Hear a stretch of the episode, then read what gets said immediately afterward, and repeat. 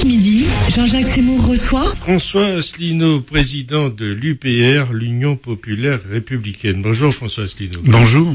Bonjour François Asselineau. Dans quelques jours, vous allez faire une tournée aux Antilles. C'est la première fois que vous vous rendrez dans cette région. Vous connaissez par contre dans l'outre-mer la Réunion.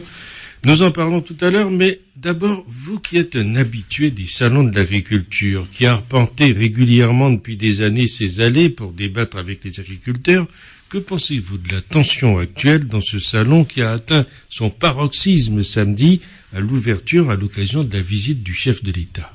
Bien écoutez, j'étais effectivement euh, samedi. Euh, ce que je peux dire, c'est qu'effectivement la tension est très vive. Deuxièmement, le discours, les analyses que nous tenons sont de mieux en mieux accueillies elles sont pas encore parfaitement accueillies. Vous avez dit tout à l'heure dans votre éditorial quelque chose qui était, je trouve, extrêmement juste quand vous avez dit qu'ils aiment leur bourreau. Il y a un côté euh, syndrome de Stockholm chez les, agriculteurs. Ils sont restés sur l'idée que la politique agricole commune, que l'Europe les protégeait. En réalité, là vous avez, vous avez, vous avez vivement critiqué la FNSEA et son président Xavier Belin, vous avez eu raison. Et il y a aussi derrière tout ça, euh, pas seulement le gouvernement, mais il y a les traités européens, l'article 38, l'article 39 du traité sur le fonctionnement de l'Union européenne, les traités européens qui mettent l'agriculture française dans le grand vent de la concurrence mondiale et vient, va venir aggraver tout ça l'affaire du TAFTA, vous savez, c'est-à-dire le traité de transatlantique. En réalité, le modèle économique que l'on impose à l'agriculture française, c'est celui des grandes plaines du Middle West américain. Mais vous savez qu'aux États-Unis, par exploitation, vous avez à peu près dix fois moins d'exploitation et 13 fois moins de personnes d'ouvriers agricoles. Donc en fait, ce que l'on veut, c'est la mort, dit, ce qui est programmé par les traités européens, par les euro-atlantistes, c'est la mort de l'agriculture traditionnelle française, c'est la mort des terroirs, c'est la mort de la pêche. La pêche est également, la pêche artisanale est vouée à la mort. Et nous constatons donc une profession entière qui est l'âme de la France. C'est l'identité nationale de la France depuis 2000 ans qui est en train d'être atteinte à mort. Or, ces, gens ne, se laissent évidemment pas, faire. Euh, D'année en année, la tension s'accroît. Là, on a vu que c'était maintenant des insultes, des, stands saccagés. Ce que je regrette, c'est que le stand qui a été saccagé, c'est celui du ministère de, l'Agriculture, pourquoi pas, mais celui de, la Commission européenne, qui faisait un jeu concours en anglais d'ailleurs à côté, lui n'a pas été atteint.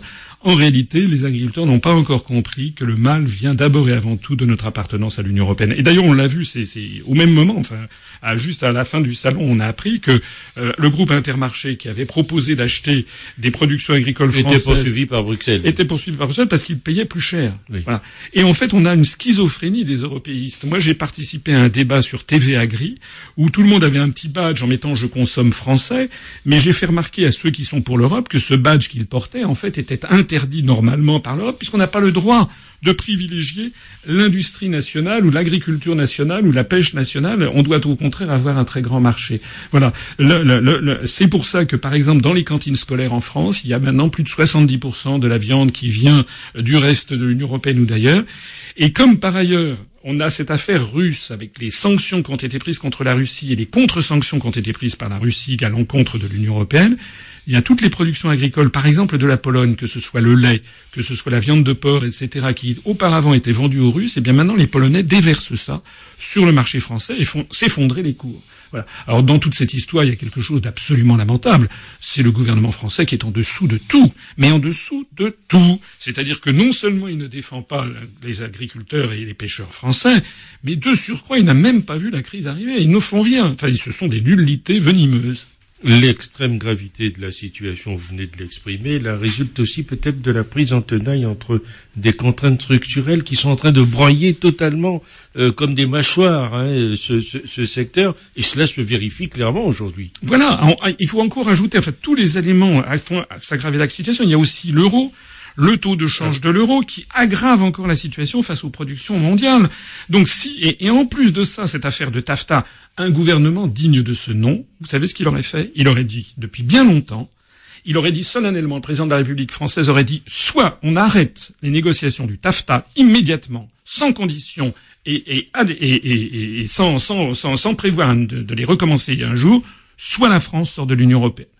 Nous, nous proposons de toute façon de sortir il, faut, il, faut, il faut rappeler d'ailleurs à sujet de cet AFTA que les députés européens, un grand nombre d'entre eux, n'ont même pas accès aux documents des discussions aujourd'hui. Voilà, et, tout ça est extrêmement caché. Enfin, tout ça, c'est quoi? Ça veut dire ce que les analyses que nous faisons depuis des années, malheureusement, se, se révèlent exactes. Heureusement pour notre parti qui est florissant, qui voit affluer les adhésions, mais malheureusement pour la situation de la France, nos analyses sont exactes. La construction européenne, c'est en fait une dictature qui ne dit pas son nom et qui est aux mains de toute une oligarchie industrielle, agro-industrielle en matière d'industrie euh, agricole, euh, financière, qui met la main, qui a mis la main sur tout un continent. Et, si vous commencez à protester, on vous traite de, on vous donne des noms d'oiseaux, par exemple que vous êtes, vous êtes d'extrême droite. C'est d'ailleurs la raison pour laquelle on met en avant des mouvements xénophobes et racistes pour faire croire que si vous n'êtes pas d'accord, c'est que vous seriez d'extrême droite. Mais ce piège-là, maintenant, nous l'avons bien démasqué et nous sommes en phase de très forte croissance parce que beaucoup de Français et même des agriculteurs, ça a été le plaisir que j'ai pu avoir lors de ce salon d'agriculture, commencent maintenant à tendre très sérieusement l'oreille. J'ai été très gentiment et longuement reçu par le président des jeunes agriculteurs, qui est un petit peu l'équivalent pour les jeunes du président de la FNSEA, qui lui m'a écouté avec quand même beaucoup d'intérêt. On a d'ailleurs filmé le filmé l'entretien euh, in extenso. On va le mettre dans, dans les jours qui viennent euh, sur notre site internet et notre page Facebook. François Asselineau, vous faisiez allusion tout à l'heure à la Commission européenne, qui dit elle être là heureusement pour améliorer la santé, la sécurité, la confiance des citoyens européens. Quand vous entendez ça, vous voyez rouge? Ben oui, d'abord, euh, enfin, on ne saurait, euh, on, ne sait pas par où commencer pour critiquer tout ça. Vous avez vu que maintenant l'Europe est en train de s'attaquer à l'agriculture bio. Ils veulent corser les, comment dirais-je, les, conditions de, de, du label biologique à, des points qui seront tellement, tellement, tellement difficiles à atteindre que probablement il va y avoir des crimes crises dans l'agriculture bio. Le commissaire européen qui, gère l'agriculture française, excusez-moi, c'est un Irlandais. Enfin, où marche sur, sur quelle planète vit-on? En quoi est-ce qu'on a besoin que ce soit, il faut que le gouvernement français aille supplier un Irlandais, qui d'ailleurs n'est pas spécialement un agriculteur, pour lui demander de bien vouloir épargner la, vie de centaines de milliers de personnes. Il y a quelque chose. Moi, j'ai vu quand même au salon de l'agriculture des panneaux entiers. Il y avait marqué "Je suis éleveur, je meurs". Hein. Euh, je rappelle, et vous le savez, qu'il y a des suicides en très grand nombre parmi les agriculteurs. En fait, c'est un modèle de société que l'on impose au peuple français qui n'en veut pas. Il n'y a pas que le fric dans la vie. Il n'y a pas que l'hyper, hyper, hyper productivité et rentabilité au détriment de la qualité gustative des aliments. Il y a aussi la joie de vivre, le bonheur de vivre.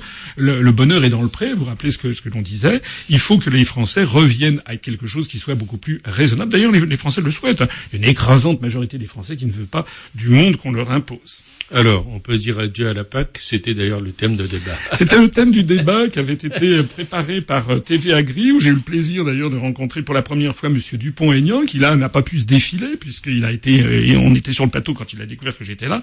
Ça ne lui a certainement pas fait plaisir. Je renvoie les auditeurs qui sont intéressés à notre site upr.fr. Ils pourront constater d'ailleurs au passage l'abîme qui nous sépare de Monsieur Dupont-Aignan et de, et de DLF, puisque Monsieur Dupont-Aignan, comme tous les autres, comme Madame Le Pen, comme Monsieur Mélenchon, comme, euh, comme tout le monde, veut une autre Europe, veut renégocier.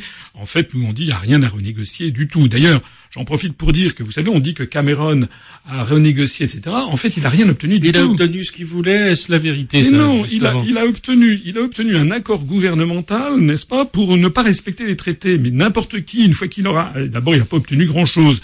Il a obtenu simplement que les prestations britanniques, prestations sociales britanniques, euh, servies aux, aux, aux Européens qui seraient installés au Grande-Bretagne, par exemple des Polonais, pourrait ne pas être du niveau britannique. Bon, comme si ça allait lutter contre l'immigration d'une part, mais d'autre part, n'importe quel citoyen polonais, s'il se trouve dans cette situation, pourra attaquer le gouvernement devant les tribunaux.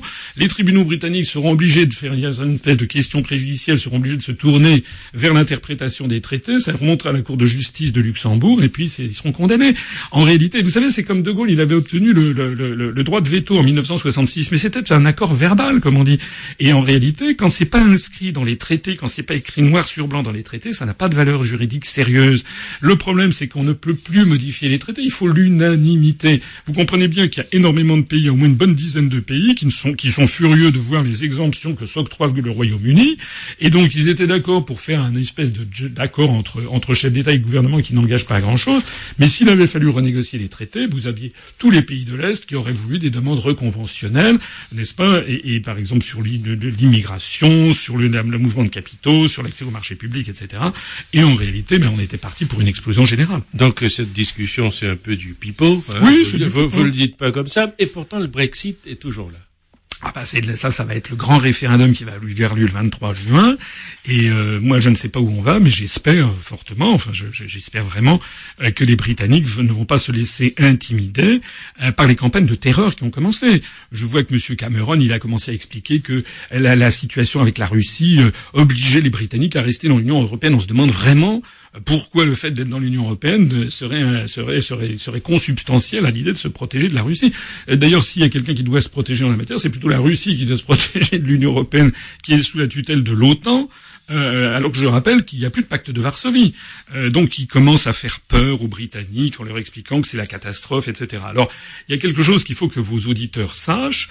Il y a eu un événement euh, sensationnel ce, week-end, c'est que le Daily Telegraph, le le grand journal britannique, vient de livrer quelques bonnes pages d'un livre qui vient de sortir du gouverneur de la Banque d'Angleterre, de l'ancien gouverneur de la Banque d'Angleterre, Lord King, qui a été gouverneur d'une des plus grandes banques centrales du monde pendant dix ans, de 2003 à 2013. Il a été anobli par la reine. Donc c'est un monsieur maintenant qui a 67 ans, qui vient de prendre sa retraite et il vient de jeter un pavé dans la mare en sortant un livre. Et dans le livre, il explique noir sur blanc que l'euro est de toute façon condamné et il dit que la, la, la zone euro va aller de crise en crise jusqu'à l'explosion finale. Voilà. C'est la première. Ça, c'est le genre d'info qui vous parle. Ah ben, c'est la première fois que un grand banquier central euh, fait ça. On a déjà eu des universitaires, on avait déjà eu euh, des euh, quelques prix Nobel, on avait eu l'UPR, l'Union populaire républicaine, notre parti politique qui sous les lazzi de gens aussi compétents que Monsieur Valls, qui est un conseiller en communication, de, de Monsieur Bayrou, qui est un professeur de lettres, ou de Madame Nadine Morano. Voilà, c'est les gens ou Monsieur Sarkozy, qui est un avocat véreux, euh, eh bien sous sous sous sous ou Monsieur Hollande, qui est un apparatchik euh, du, du PS. Ces gens ne connaissent rien aux questions monétaires. Nous, on disait que l'euro est condamné, qu'il fallait sortir, on nous traitait de nom d'oiseau. Maintenant, nous avons finalement, nous sommes soutenus par les plus hautes autorités, les plus grandes compétences en matière monétaire mondiale, puisque ce monsieur, je le rappelle, Lord Marvin King a été quand même gouverneur de la Bank of England, c'est-à-dire l'une des plus grandes banques centrales du monde. Euh, pendant dix ans et de 2003 à 2013, il n'est pas, il n'est pas, c'était pas, c'était pas au temps de l'homme de Cro-Magnon. Et donc, qui prévoit donc euh, la fin de l'euro. Mais dites-moi, c'est le temps des exits en ce moment? Alors, quand le Fraxit ou le Frexit ou ah oui, je sais pas quoi. ben, nous, on propose. Alors, effectivement, c'est un anglicisme. Normalement, Brexit, ça veut dire British Exit. vous avez vu qu'on parle du Czech Exit, puisque les, les Tchèques maintenant l'envisagent. Donc, si on veut poursuivre dans l'anglicisme, on devrait dire le Frexit, French Exit. Si on veut faire être français, on dirait le, le SORFRA, le, la sortie française, je ne sais pas quoi. Nous, vous savez que ça, fait, ça va bientôt faire neuf ans. On va fêter, dans, dans, dans un mois, on va fêter le neuvième anniversaire de l'UPR. Eh bien, nous, euh, tout le monde, il y a une chose que même nos adversaires les plus résolus ne peuvent pas nier, c'est que j'ai créé ce mouvement politique le jour du cinquantième anniversaire du traité de Rome qui crée le marché commun pour en sortir, et que depuis neuf ans, nous avons toujours dit la même chose, et que chaque année qui passe, chaque mois qui passe, ne fait que confirmer toutes nos analyses et la justesse de nos propositions. N'oublions pas également que nous sommes les seuls à proposer la sortie de l'OTAN, puisque je rappelle que l'article 42 du traité de l'Union européenne nous place sous la tutelle de, l'OTAN. C'est encore autre chose. J'en profite d'ailleurs pour dire, j'ai vu que Madame Le Pen, qui a bien entendu table ouverte dans les médias, a, a été interviewée sur TF1 20h et a dit qu'elle réclamait quatre souverainetés euh, monétaires, économiques, législatives et territoires. Mais qu'est-ce qu'elle fait, Madame Le Pen, de la souveraineté agricole, de la souveraineté alimentaire?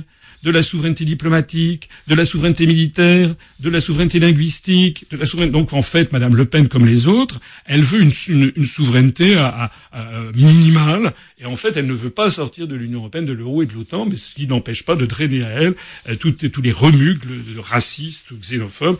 Vous savez que nous sommes aux antithèses exactes de ce, de ce parti politique, et heureusement d'ailleurs, puisque tout ceci, toutes nos analyses qui se révèlent justes, eh bien, nous attirent de plus en plus de monde. On a franchi les 10 600 adhérents c'est quand même pas mal. Voilà, chaque fois que vous venez ici, vous nous donnez le nombre euh, on en est, à vrai dire, on en est assez fiers. Hein, on en est assez fiers et assez légitimement parce que c'est c'est du jamais vu pour un parti politique qui est interdit des grands médias nationaux. J'en profite encore une fois pour donner un coup de chapeau à Radio Tropique FM qui fait son travail de démocratie. Dites-moi, vous allez avoir votre voyage antillais dans, dans quelques jours, là, d'ici la fin de la semaine. Quelles paroles vous allez porter dans ces régions? Ben d'abord, vous avez remarqué, vous l'avez dit tout à l'heure en préambule, et j'y reviens. Je fais pas comme, euh, vous savez, les responsables politiques en général, ils viennent passer un jour en Martinique, un jour en Guadeloupe et puis filent. C'est pareil. Euh, monsieur, Monsieur Hollande, là, il s'est fait au frais de la princesse un tour du monde. Vous avez d'ailleurs son avion est tombé en panne au Pérou. Enfin, c'est vraiment Monsieur Porte-Poisse. Bon, euh, Monsieur Hollande, il est passé un jour à, à Wallis et Futuna, un jour en Nouvelle-Calédonie, un jour à Tahiti, etc. Moi, c'est pas comme ça que je fais. L'automne dernier, je suis allé passer 12 jours à la Réunion et à Mayotte. Là, je vais passer deux semaines entières, une semaine à la Martinique, une semaine en Guadeloupe, et pas uniquement pour me prélasser sous les sur la plage, mais j'en aurai d'ailleurs certainement pas beaucoup l'occasion, puisque je vais faire quatre conférences euh, à, la Martinique et dans différents endroits, hein, à Schulcher, à Fort-de-France, aux Trois-Îlets, au Diamant, et puis également je ferai quatre conférences en Guadeloupe, à, Saint-Claude, à Baie-Mao, à Pointe-à-Pitre et même à la Désirade, où je vais faire une conférence, paraît-il, au bord de la plage, sous un restaurant, euh, en plein air. Euh, ça sera, je parlerai aux, aux, Guadeloupéens qui seront présents. Euh, pour, pour, l'anecdote, puisque vous parlez de la désirade, j'ai vérifié les chiffres. Je crois que c'est là qu'aux dernières élections, l'UPR a eu son meilleur score. Et, et, même devant tous les autres. Exactement. Aux européennes, on avait fait 37%. C'est pour moi d'ailleurs une raison d'y aller. Justement, j'ai tiens à aller à la, à la désirade. Alors, qu'est-ce que ça veut dire? Ben, Ça veut dire que moi, je ne me moque pas des gens. Je veux aller parler, je vais pas faire seulement que des conférences, je vais pas seulement comment dirais-je, expliquer tout ce que, toutes mes analyses, mais je vais également rencontrer des socioprofessionnels, les, le monde, le monde économique euh, et industriel et agricole des, des, deux îles. Je vais rencontrer des élus locaux, on a pris des candidats de rendez-vous. Je vais aller sur le terrain, parce que moi, si vous voulez, quand on fait de la politique, il faut aimer les gens. Il faut pas être derrière une voiture blindée avec euh, avec trois mètres de, de, de gorilles qui vous protègent pour, pour, vous éviter de recevoir une tomate ou un ananas sur la tête. Moi, je vais aller parler à mes compatriotes des Antilles parce que la situation elle est mauvaise également aux Antilles, parce que je vais leur parler de l'euro, je vais leur parler de l'octroi de mer. Je vais leur parler des problèmes spécifiques des régions ultra-périphériques de l'Union européenne.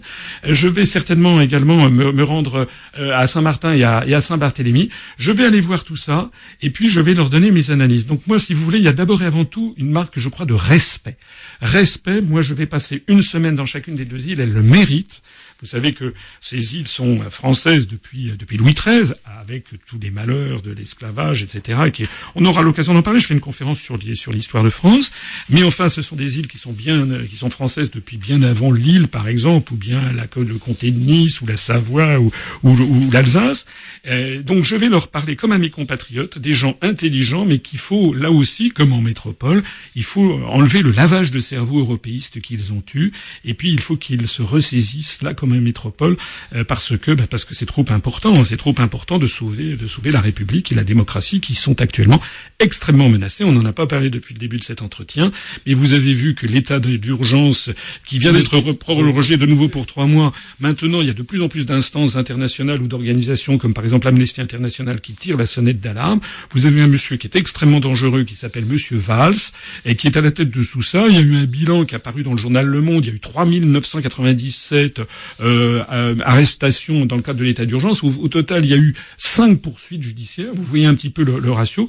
En fait, ce sont les libertés publiques que l'on grignote euh, en ce moment euh, du peuple français, sans en fait aucune efficacité sur sur l'objectif prétendument prétendument poursuivi. Il appartient aux Antillais, avec notamment là, il y a une grande communauté antillaise en métropole. Il appartient aux Antillais, eux aussi, de redresser la tête et de dire non à ces évolutions. Merci François Asselineau d'avoir été avec nous au nom de l'UPR, l'Union populaire républicaine.